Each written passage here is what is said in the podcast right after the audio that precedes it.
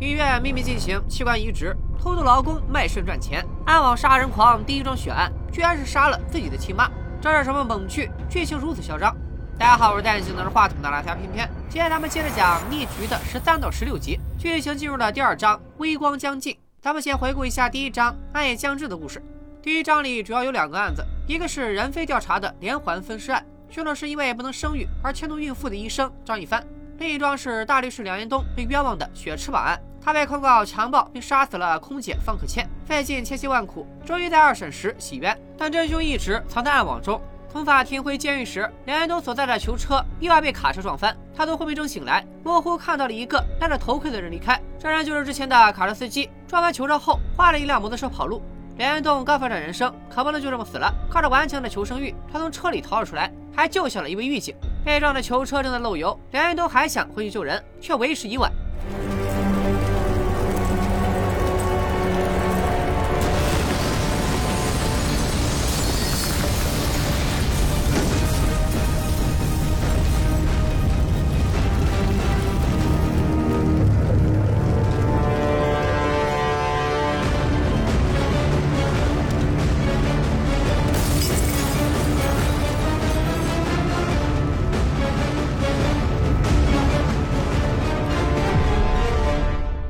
警方随后赶到了现场，梁延东也被送往医院。现场媒体都在质疑警方现在才到。队长看了看现场，判断车祸是冲着梁延东来的，于是他先去医院看望梁延东。根据调查，囚车上的行车记录仪拍到了嫌疑人逃走的画面。他驾驶的那辆摩托车车牌肯定是假的，还可能被改装过。听到梁延东受伤的消息，任飞也来到医院探望。据他猜测，袭击梁延东的人肯定和之前绑架他和女记者的小头目是同一个人，目的倒是阻止梁延东翻案。警方已经获取了小头目的照片，但光有照片寻找他如大海捞针，不如先从他骑的改装摩托车入手。女记者那边正好因为之前采访有一些改装厂的资源，很快就获得了三家改装厂的信息。可他还没来得及把消息传给任飞，就被领导叫到了办公室。领导让他去查一桩工地事故，出事的工地是陆振生纪念医院的新院区。这起事故发生以后，却没有任何媒体报道。领导觉得这里面肯定能挖出猛料。这个工地事故后面会牵扯出新的大案。咱们暂时先按下不表，接着看警方对撞车事故的追踪。技术人员到处调取监控，查到嫌疑人可能去了港口，难道是要坐船跑路？警方马上前往。任飞也终于收到了女记者的线报，跑去了一家距离港口最近的改装厂。警方在港口找来找去，啥也没找到。那边的监控只有摩托车进来的画面，却没有出去的。当着任飞在改装厂的监控里看到了一位神秘人正在操作机器拆摩托车，意图销毁证据。南飞联系队长时，嫌疑人都开始烧车了。时间不等人，南飞赶紧上前阻止。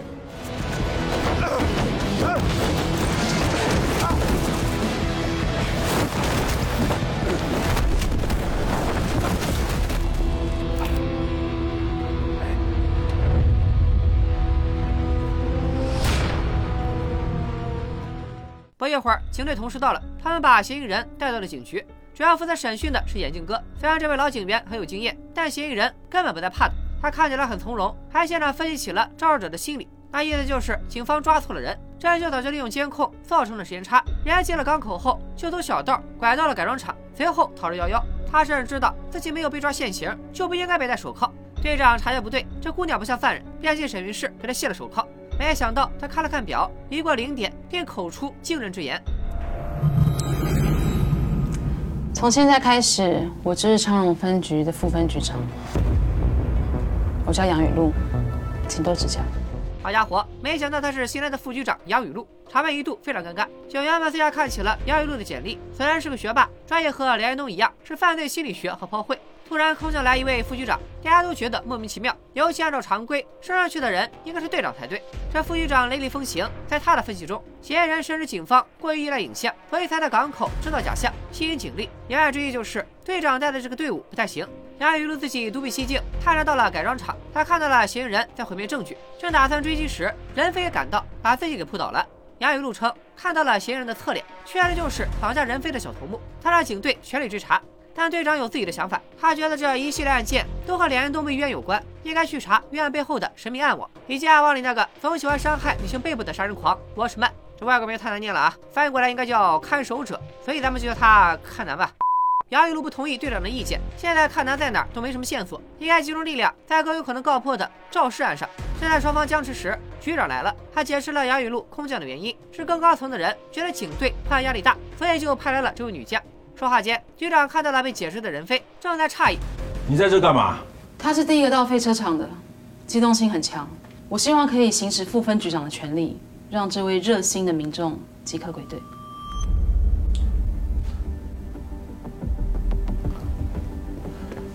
侦查队现在归你管，你说了算。谢谢分局长。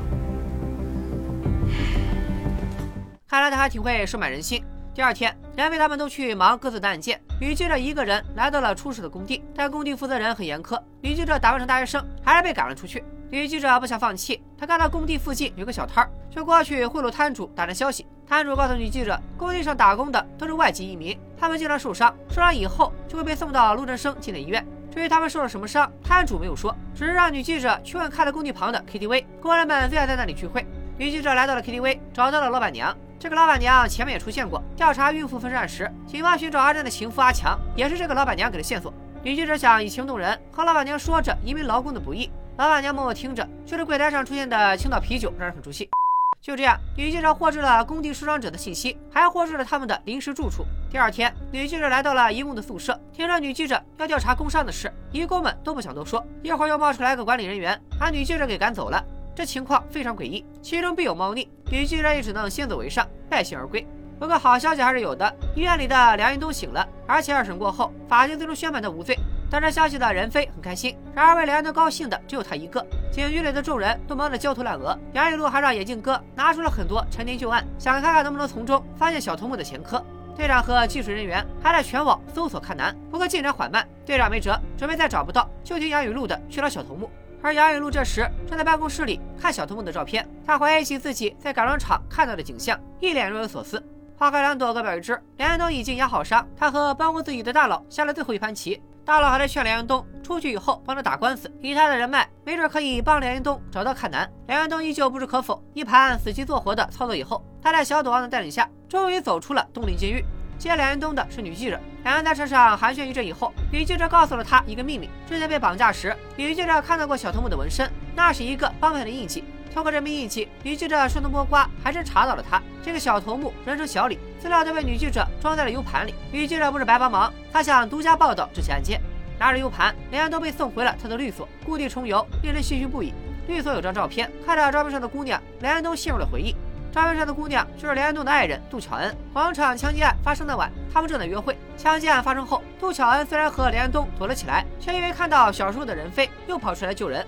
两人先把小时候的任飞拽走，梁彦东脱下外套，用捉迷藏的游戏安慰儿时的任飞。杜巧恩则呼喊着任飞的妈妈，想把他唤醒。见任飞妈妈确实去世了，杜巧恩刚要起身离开。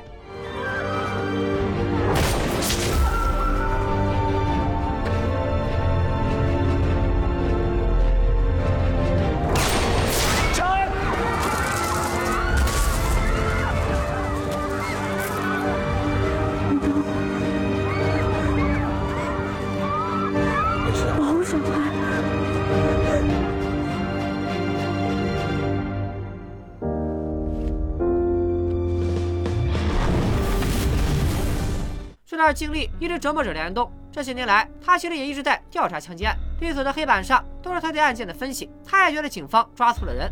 十一年前，还是警察的梁安东，就曾和自己的老师，也就是女记者的父亲，一起回到枪击案发生的广场附近调查。他们来到广场旁的废旧仓库，老师根据剖析，觉得凶手之前肯定来过这里踩点。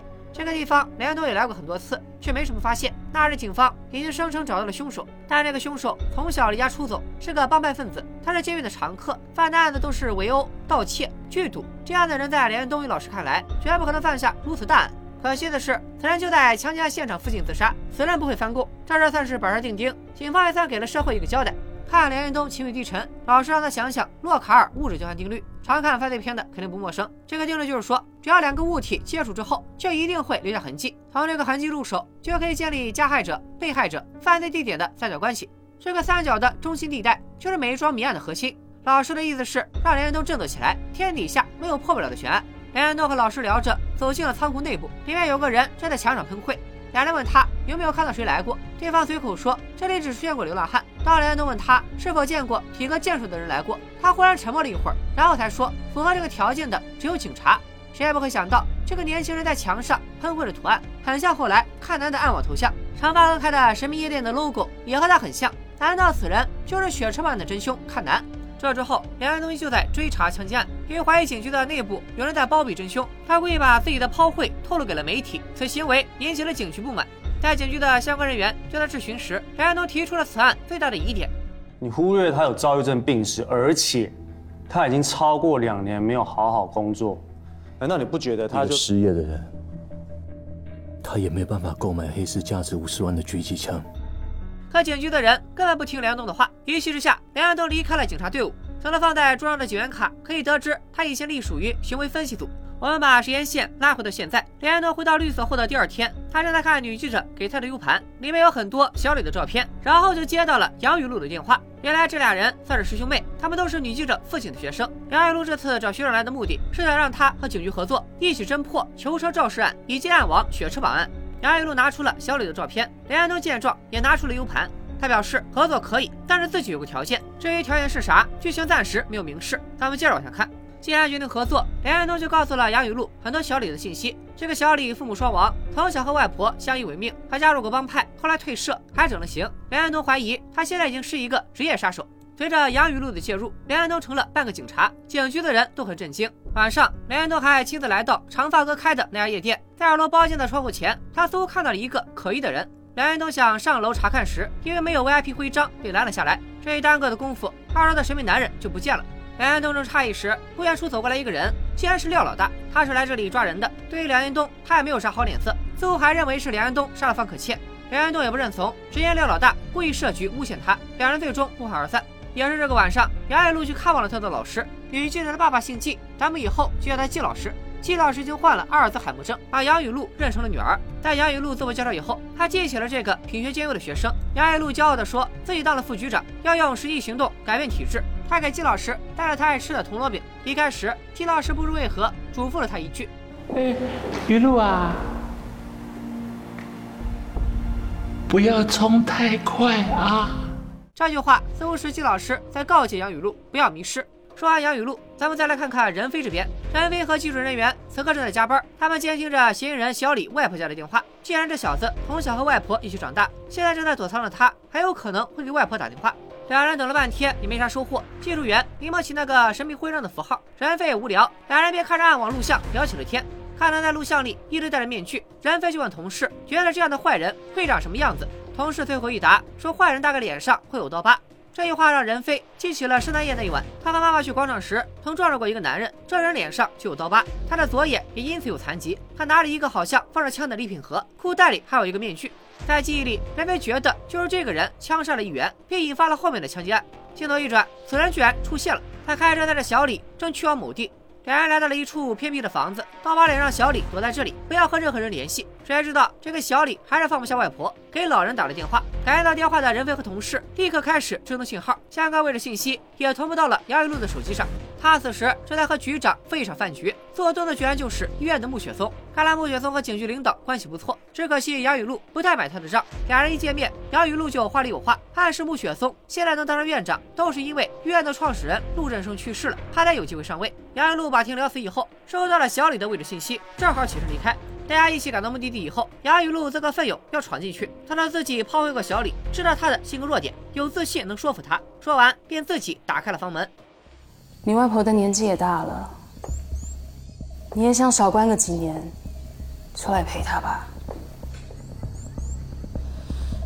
我现在要进去了。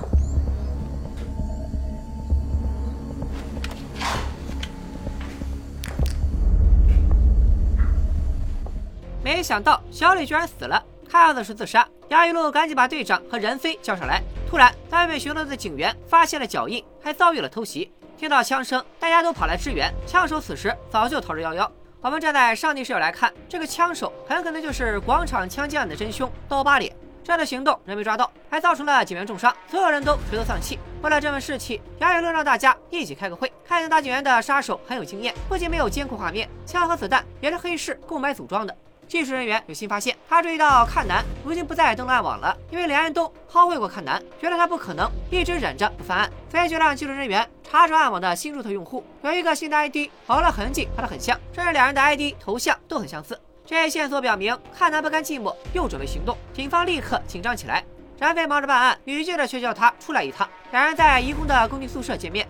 女记者花钱买通了一位工人，他一进入宿舍，询问工地事故伤者情况。被询问者是个外国偷渡客，和受伤的工人是朋友。他说前几天工地出现意外，伤者被送到了陆振生纪念医院，人到现在还没回来。前几天还有一帮人来把伤者的衣物都带走了，他们还威胁不要对外乱讲话，不然就把他们遣送回国。这帮人还留下一张名片，女记者一看，名片上的 title 是东林市移工基金会会长。简单的间隙，女记者发现了滑点，工人们身上都有伤口，似乎他们都卖了肾脏等器官，估计遭遇工伤的人被带走，可能也是怕被外面发现他们身体缺少器官，甚至可能工伤只是幌子。这帮人就是去路人生纪念医院做器官摘除手术。为了人身安全考虑，女记者和任飞没有再多问。出来时，任飞不愿女记者再这样以身犯险，似乎对他有了好感。两人晚上约了顿饭。谁知道女记者叫来了梁云东，这位大律师完全没意识到自己是电灯泡，一坐下就和任飞谈起了案情。通过他俩的盘点，可以得知杀死小李的有可能是看南。另外还有两条前面案件的补充信息：首先是大仙的妻儿都去了泰国，而长发哥开的夜店还有个合伙人在美国。这些补充信息的言外之意是和看南相关的人全部失联了，这说明他背后还有人在保护，而且此人来头不小。当然，咱们都知道，多半就是长发哥他爹穆雪松。你们两个除了案子之外，没有别的话题可以聊了吗？他帮你那么多忙，他为了你差点死掉，你们好歹是朋友吧？吃饭是在开心的。好吧，看来女记者磕的这一对才是官配 CP。蓝莓他们这边吃着饭，警局里还在加班，突然来了一通报警电话。快救我！查查 IP，好，小姐，我要怎么称呼你？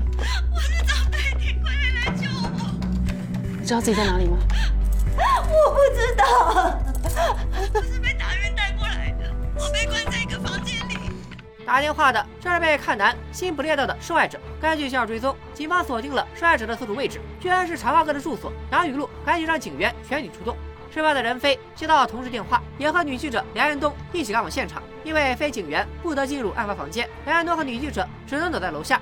这里是一栋商住混合大楼，结果比较复杂。等警方找到地方，看男又跑了，大家发现了他作案时佩戴的面具。看男还没来得及杀死受害人，不过受害人的背上已是满目疮痍。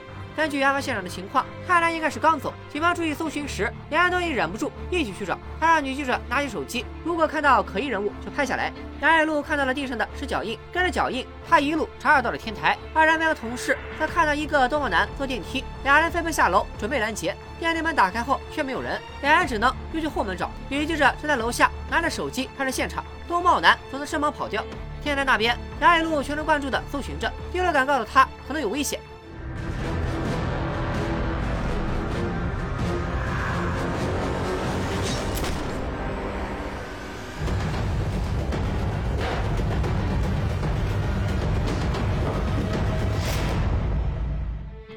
都是练过的，单手被挨了一刀，不过人没大事。袭击杨雨露的正是看南，梁安东也赶了上来。看南对自己的杀戮游戏被破坏感到很愤怒，他看到梁安东又转怒为喜。当初梁安东替自己坐牢，是个绝对的冤大头。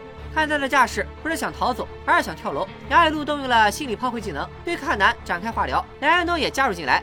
不过这俩人好像方向有点不一致。两眼鹿老是刺激看南，梁远东则是引导他走出阴影。三言两语之后，看南脑中闪现一段回忆，他似乎亲眼见证了亲人的死亡。穆雪松则是他的监护人，一直让他吃什么药。这段记忆让看南崩溃了，他留下了最后的遗言。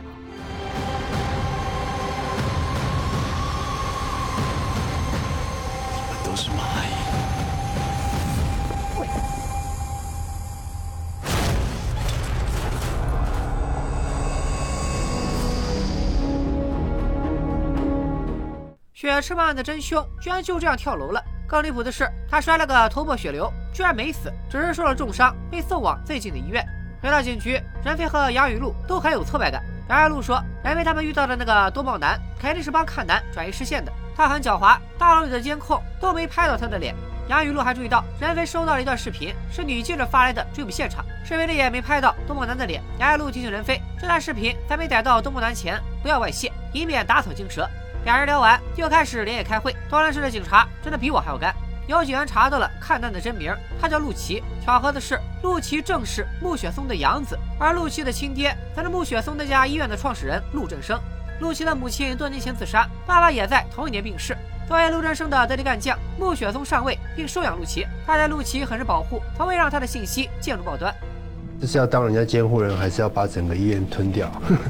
老乔，任飞还查到穆雪松曾有过一段婚姻，但前妻的身份很神秘。长发哥是穆雪松和前妻的孩子，因为陆琪手机上只有暗网信号的记录，证实他是血池旺的真凶，还需要证据。杨雨露便问任飞是否可以联系吴雨欣，毕竟他当面见过陆琪，他来指认陆琪可以被当场定罪。上一视频咱们说过，吴雨欣被安排到了一个秘密住所，为了保护他，任飞便说联系不到人。突然有警员过来报告说，穆雪松要求陆琪转到他的医院治疗。第二天，警方来到了陆琪的住所搜查，除了疑似凶器的剃刀之外，还在床垫下发现了一本画着怪画的日记，其中就有那个诡异的图像。看来很久以前，连安东和季老师在仓库遇到的神秘推拿者就是他。晚上，任飞约了连安东见面，两人同步了案件信息。连安东对那个东方男很感兴趣，他觉得此人一定一直在帮陆琪善后，所以陆琪之前杀了那么多人，却每次都不会被发现。连安东还怀疑陆琪母亲的死不简单，按他的心理剖绘，陆琪杀女孩是为了弥补丧失母爱的孤单，想要真正了解他，就一定要知道他儿时发生了什么事。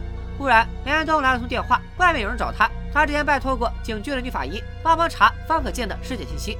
女法医告诉他，方可健经历过两次尸检，第一次没有异常，是廖老大建议家属再做一次，而第二次的尸检地点则是陆振生纪念医院，那一次便发现了方可健下体有连安东的毛发。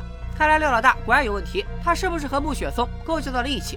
梁安东眼里揉不得沙子，次日他就去法院控告廖老大涉嫌伪造证据。去完法院，梁安东又去看望住在疗养所的季老师，季老师还认得梁安东这个学生。连东，来。你看，你看，哎，正美广场枪击案的资料，所有的调查报告我都帮你藏好了啊！哎哎，而且我也帮你找出破绽了。但其实这些资料都是广告传单。后来继父的亲女儿给他拿了两份新的所谓资料，他却不认得女儿，还一副很害怕的样子。出了疗养所，女记者告诉梁安东，父亲确实收集过枪击案的线索，但不知为何找不到了。他就在疗养所大吵大闹，为了安抚父亲，他才用广告传单冒充资料。女记者想要报道梁安东告廖老大的独家新闻。梁安东说，他其实在被冤枉以后就做了调查，联系上了陆振生纪念医院的尸检医生。当时医生承认作假，可他说这都是上层有人在指使，而且在梁安东犯案以后，这医生就去了美国。女记者不由得感叹：陆振生进的医院猫腻太多。他跟踪的工地事故已经牵扯出了一张器官贩卖的大网，两件事情之间似乎隐隐有着联系。连安东就陪着女记者采访了一位相关人物，他就是东林市移工基金会的会长。工地的人曾拿出过他的名片，说他威胁过工人们不要乱说。会长见记者来，一直阴着脸。他和梁安东的爱人杜巧恩是校友，看到梁安东陪着记者，稍显诧异。在会长的办公室，梁安东看到了穆雪松的捐款证书，这俩人有交集，也在意料之中。女记者耳朵尖，几乎前曾听到有人在说工人失踪的事。这名工人是他采访过的托杜克。经过询问基金会的打工妹，他得知失踪事件最近已经发生两次了。随后会长假装很忙的样子，只接受了几分钟的采访。两人对器官贩卖的事毫不知情，没说两句就送客了。连安诺和女记者碰了一鼻子灰，杨雨露和队长这边的调查也不顺利。他们来到了穆雪松家，想让这个幕后 boss 谈一谈他的养子陆琪。穆雪松说，陆琪在父母死后就精神异常，他根本不知道自己在做什么。为了治疗精神疾病，穆雪松还送他去美国疗养。另外，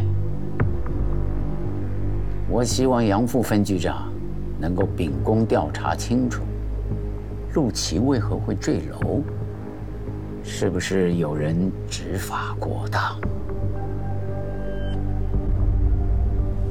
一定。穆雪松滴水不漏，还反咬一口。杨雨露和队长只得告辞。他们走后，在夜深人静时，穆雪松去了趟医院。医工基金会那边送来两位工人，手术室里正在为他们做器官摘除手术。看来器官贩卖网真的存在，而可能接受器官的患者是东林市某委员的孩子。如果说穆雪松为啥这么有势力，那就是因为他有一个帮权贵换器官的渠道，而另一个接受器官移植的人，难道是重伤的陆琪？到此，一局的十三至十六集告一段落。